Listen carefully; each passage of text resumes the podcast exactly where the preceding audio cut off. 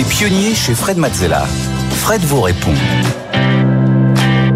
On continue avec euh, vos questions. Chaque semaine, vous pouvez euh, me poser vos questions sur euh, le démarrage de votre activité, sur l'écosystème entrepreneurial, sur la manière avec laquelle on fait grandir une société. Et vous pouvez envoyer vos questions directement à l'adresse de l'émission qui s'appelle lespionniers at bfmbusiness.fr ou bien les poser directement sur le site.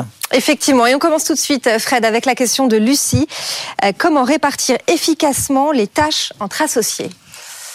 Alors, il faut tenir compte de la personnalité de chacun et des envies de chacun. Euh, une équipe fondatrice, c'est un peu comme un puzzle.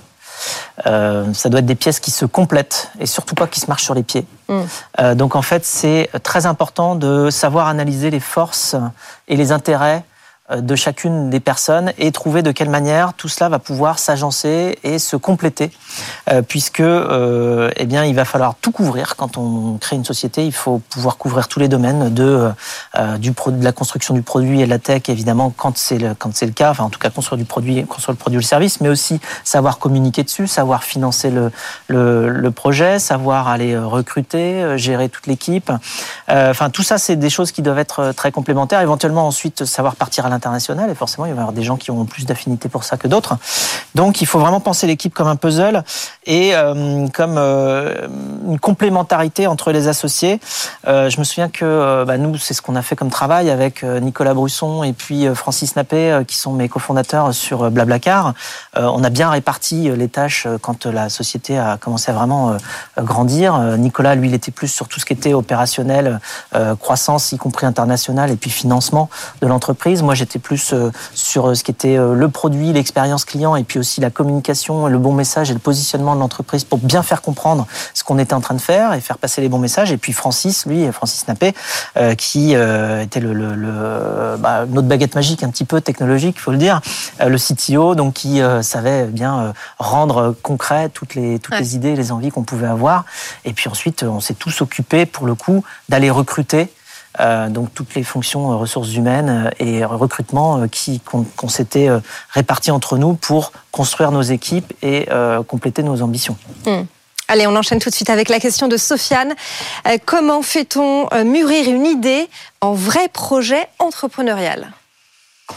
Alors c'est vrai que quand on part avec une idée, on a un peu l'impression de partir dans un champ totalement vide et ouvert et qu'on ne sait pas où trouver les repères. Donc en fait, il faut s'organiser. Euh, créer, ça veut dire quand même penser en avance aussi. C'est pas juste avoir une idée.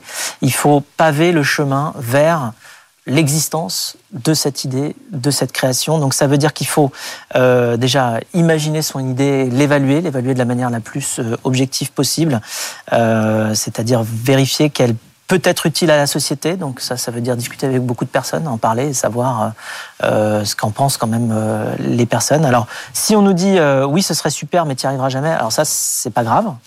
De bon signe.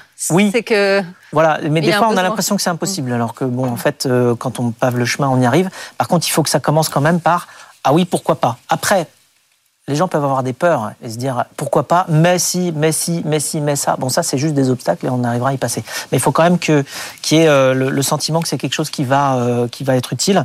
Ensuite, il faut s'organiser, comprendre si l'idée qu'on a, c'est plutôt un projet ou plutôt un produit. Mmh. ou plutôt un service, euh, parce que c'est pas le même mode de fonctionnement. Quand on est sur un projet, eh bien on va euh, fonctionner euh, sur presque au coup par coup en fonction des, des clients qu'on va trouver. Quand on est sur un produit, il faut construire un produit pour tout le monde. Il faut que ce soit le même pour tout le monde. Donc c'est pas la même approche. Il faut apprendre à convaincre et déjà s'auto-convaincre soi-même, savoir vraiment euh, euh, comprendre ce qui nous motive, parce qu'ensuite ça deviendra contagieux, on arrivera à emmener plein de monde. Et puis ensuite, il faut planifier. Euh, et donc construire les étapes de progression du projet pour, pour avancer. Donc voilà, c'est beaucoup plus pensé et structuré peut-être que ce qu'on peut s'imaginer. transformer une idée en quelque chose de concret, mm. c'est beaucoup d'organisation. Et tous ces, euh, c'est très faisable. Toutes ces euh, réponses de Fred, vous pouvez les retrouver évidemment dans son livre Mission Blablacar, les coulisses de la création d'un phénomène. C'est évidemment toujours dispo en librairie. Qualifié de MBA de l'entrepreneur. Effectivement, le MBA de, l'entrepreneur. C'est la fin de cette émission des, pionniers, mais on se retrouve la semaine prochaine, Fred, pour euh, une nouvelle émission. Avec grand plaisir. bon week-end. Les pionniers chez Fred Mazzella sur BFM Business.